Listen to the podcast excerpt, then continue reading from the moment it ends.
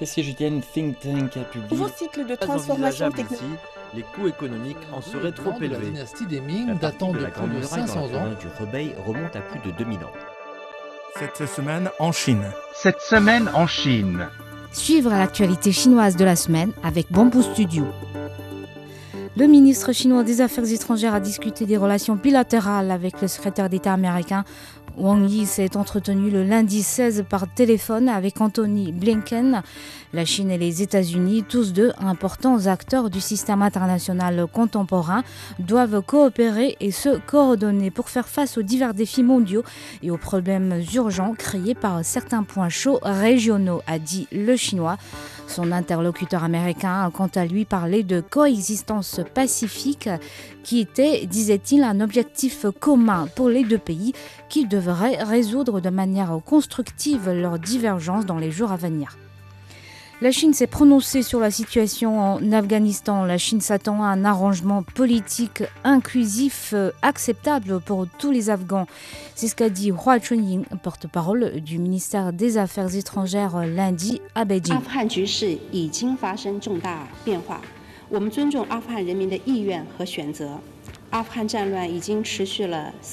La situation en Afghanistan a subi des changements majeurs. La Chine respecte la volonté et les choix du peuple afghan. La guerre y a duré plus de 40 ans. Mettre fin à la guerre et réaliser la paix est l'aspiration commune des plus de 30 millions d'Afghans et de la communauté internationale, a dit la porte-parole chinoise. Hua Chunying a ajouté que la Chine souhaitait que toute forme de terrorisme et de criminalité puisse être enrayée afin que le peuple afghan puisse reconstruire son pays. Les talibans ont déclaré que la guerre en Afghanistan était terminée et qu'ils négocieraient pour reformer un gouvernement islamique ouvert et inclusif et prendraient des mesures responsables pour garantir la sécurité des citoyens afghans et celle des missions étrangères dans le pays. Hua Chunying affirme espérer voir ces paroles des talibans se traduire en actes. La Chine a promis de soutenir la reconstruction pacifique de l'Afghanistan et a appelé les talibans à réprimer toutes sortes de forces terroristes. Notons que les talibans ont annoncé mardi une amnistie dans tout l'Afghanistan en déclarant qu'ils respecteraient les droits des femmes dans le cadre de la loi islamique. La Chine espère voir les talibans donner suite à leur déclaration positive, selon Zhao Lijian, également porte-parole du ministère des Affaires étrangères de Chine. Et la Chine qui a également appelé jeudi dans le cadre de l'ONU à poursuivre la lutte contre le terrorisme en Afghanistan afin de éviter que ce dernier ne redevienne un paradis pour les terroristes.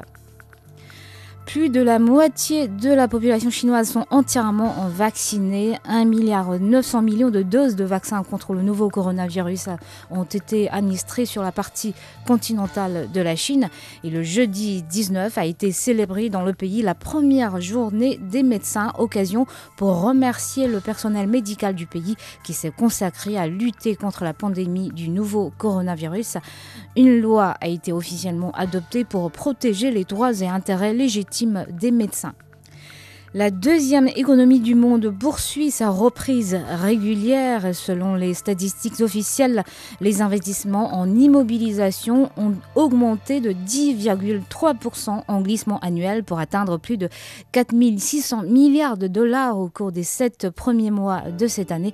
Et l'investissement manufacturier, principal indicateur de la reprise, a augmenté de 17,3% au cours de la même période avec une croissance moyenne de 3,1% sur deux ans.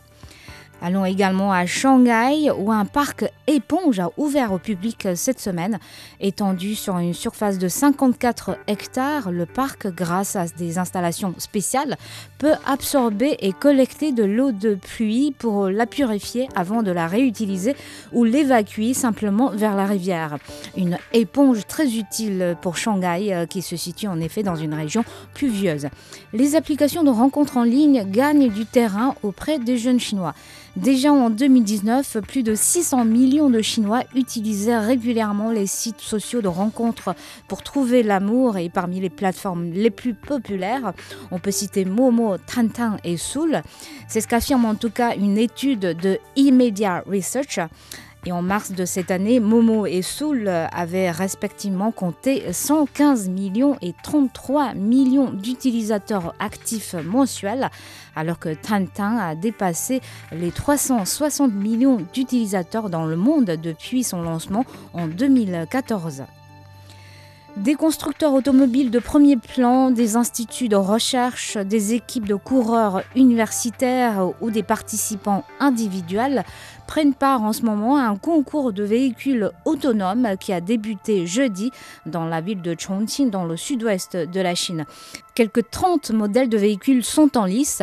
Le temps fort euh, de ces compétitions qui doivent durer 4 jours est une course pour sélectionner les meilleurs systèmes d'aide à la conduite.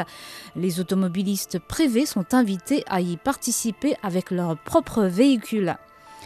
Après avoir été suspendu pour des raisons liées à la protection des données personnelles, le leader chinois de VTC Didi fait face à un nouveau défi de régulation L'autorité régulatrice demande aux opérateurs de VTC de revoir leur politique concernant le prélèvement de commissions, la salarisation des chauffeurs et la régulation des algorithmes.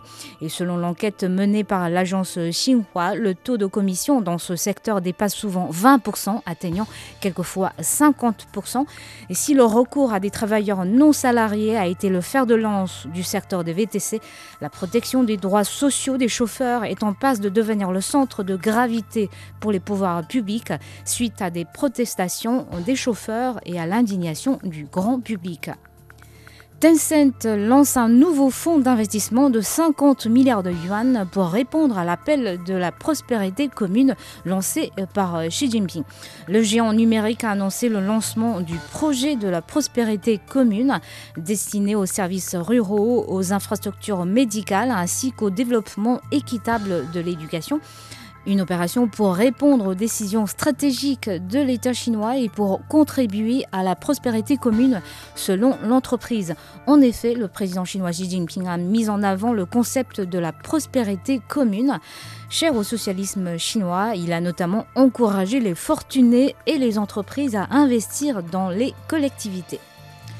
Les affaires marchent plutôt bien en Chine pour Volkswagen. Le grand euh, constructeur automobile allemand a déclaré vendredi que ses livraisons en Chine avaient augmenté de 8,7% en glissement annuel et avaient atteint 2,08 millions d'unités entre janvier et juillet de cette année. Malgré la forte pénurie de puces, les modèles du groupe Volkswagen et la marque Volkswagen sont restés le choix numéro un des clients chinois en juillet a, constaté non sans satisfaction un porte-parole du groupe. Et si vous voyagez avec une compagnie aérienne chinoise, il est désormais possible de suivre l'état de vos bagages enregistrés tout au long du voyage grâce à l'étiquette électronique RFID, soit la, la technologie d'identification par radiofréquence une technique qui doit être utilisée dès 2021 dans tous les aéroports de Chine qui accueillent annuellement plus de 10 millions de passagers. Et pour terminer ce petit tour de l'actualité chinoise de la semaine, allons voir sur la planète rouge le rover chinois Zhurong a accompli toutes ses tâches d'exploration et de détection sur Mars. Au 15 août 2021, Zhurong avait travaillé pendant 90 jours martiens, soit l'équivalent d'environ 92 jours sur Terre. Et merci d'avoir écouté Bamboo Studio.